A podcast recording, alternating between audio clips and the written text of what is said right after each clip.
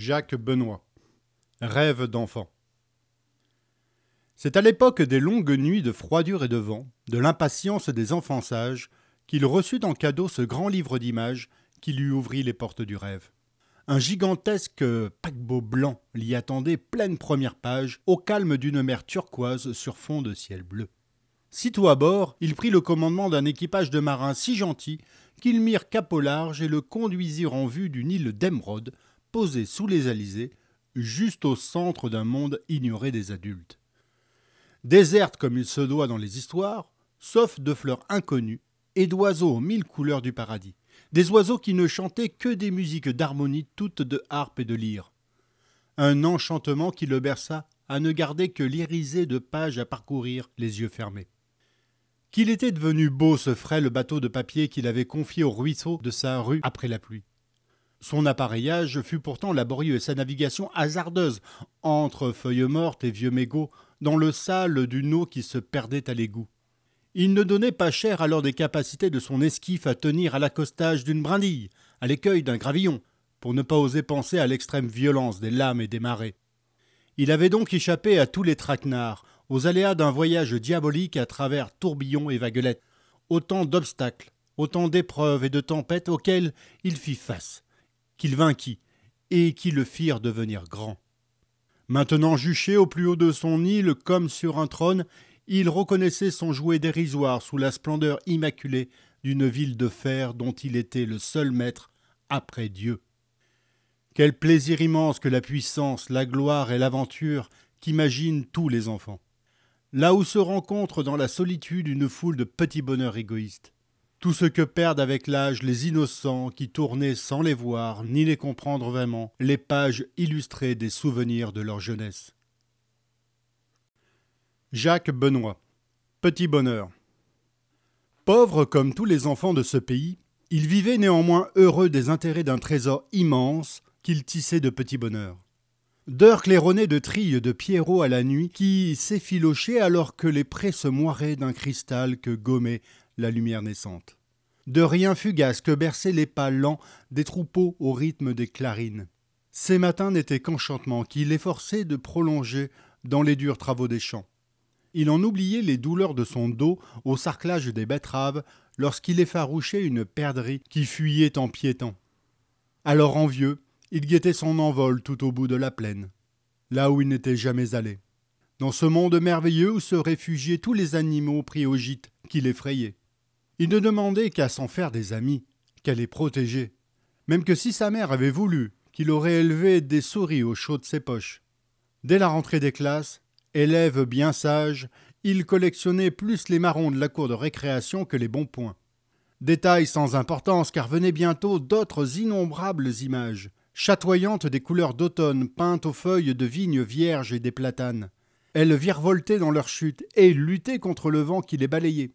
Il courait, les rattrapait, les arrachait à la pluie qui les plaquait à la bout des chemins pour les serrer aux pages de vieux livres.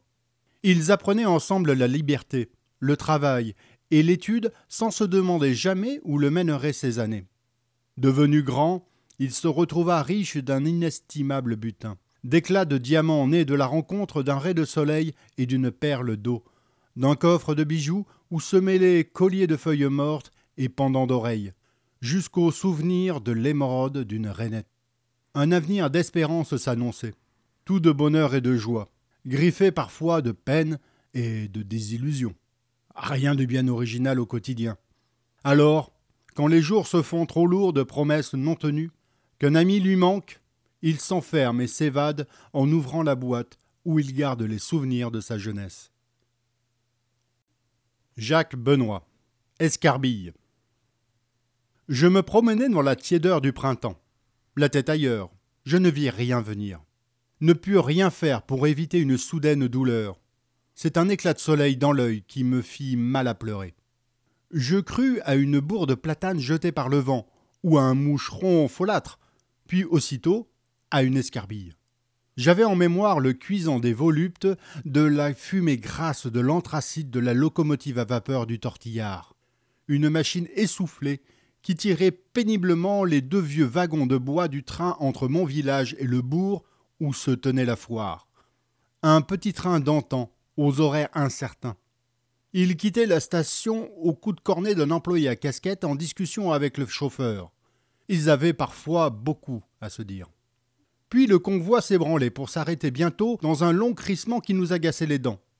Le chauffeur descendait alors, levait la barrière de la première pâture, le train passait, la clôture refermée, le voyage reprenait.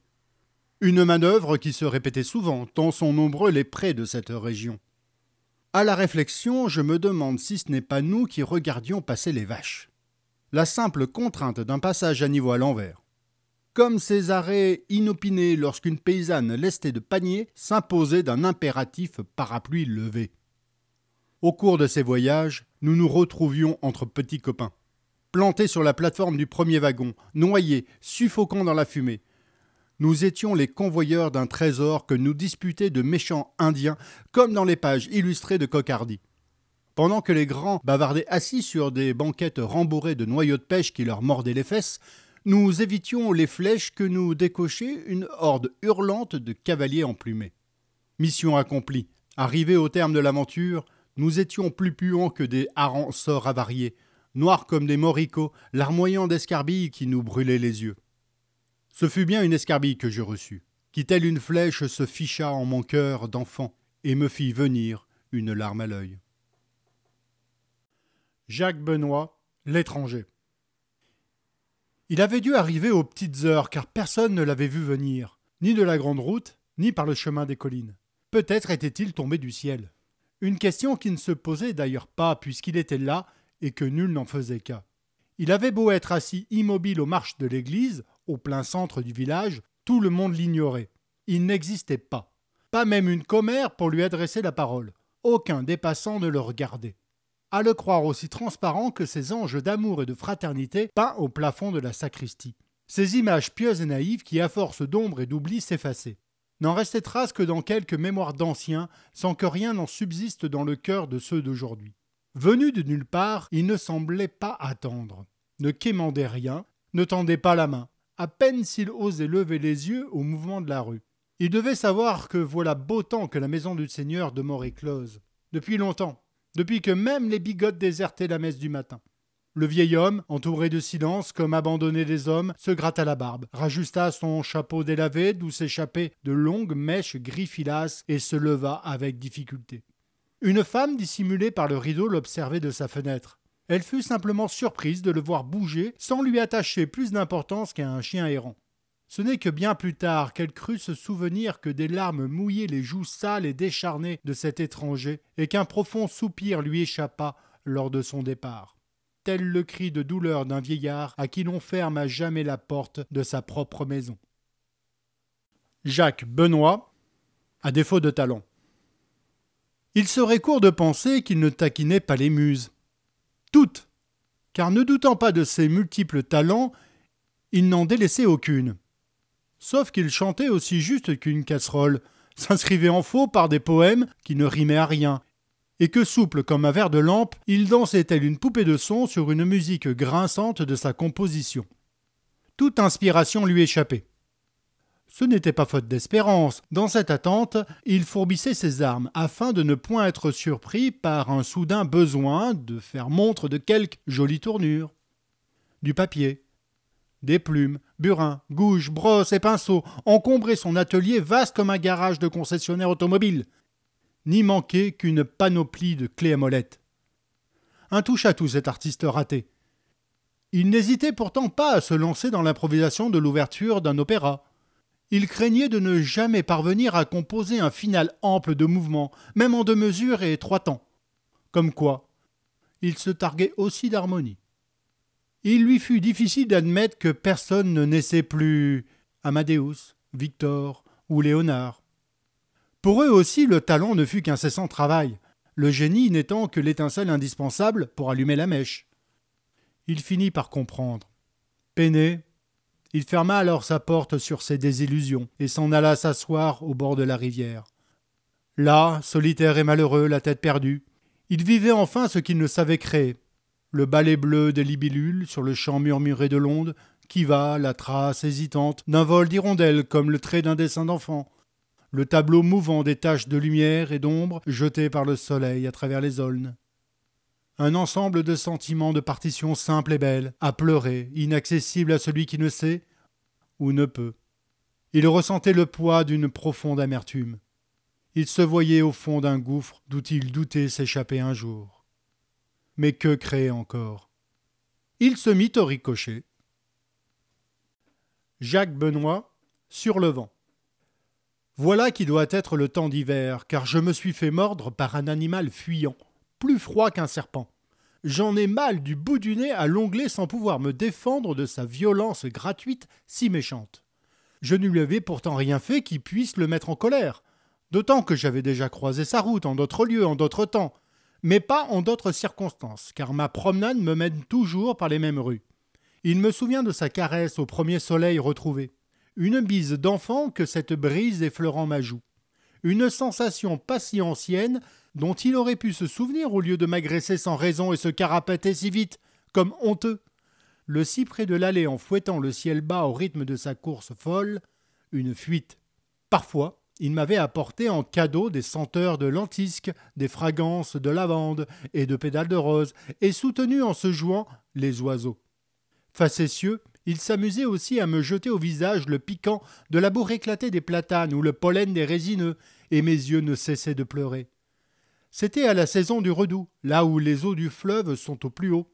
Il les flippe en courant sous l'enfilade des ponts, provoquant un clapot faisant danser les roseaux.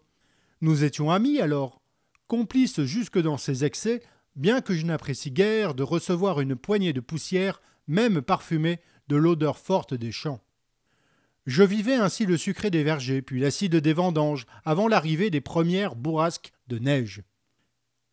Mais pourquoi le vent n'en restait-il pas à ces agréables images d'un calendrier toujours recommencé Il est le moteur des nuages comme celui des ailes du moulin de la colline et des bateaux du lac. J'aime bien le vent. Nos relations sont les meilleures depuis longtemps, et je sais lui devoir nombre d'instants de bonheur. J'ai besoin de sa vague si utile. Il le sait, car c'est elle qui tourne les pages du grand livre en arrachant chaque matin les feuillets des éphémérides. Alors pourquoi, après tant de douceur, se grime-t-il parfois en mistral pour apporter l'hiver?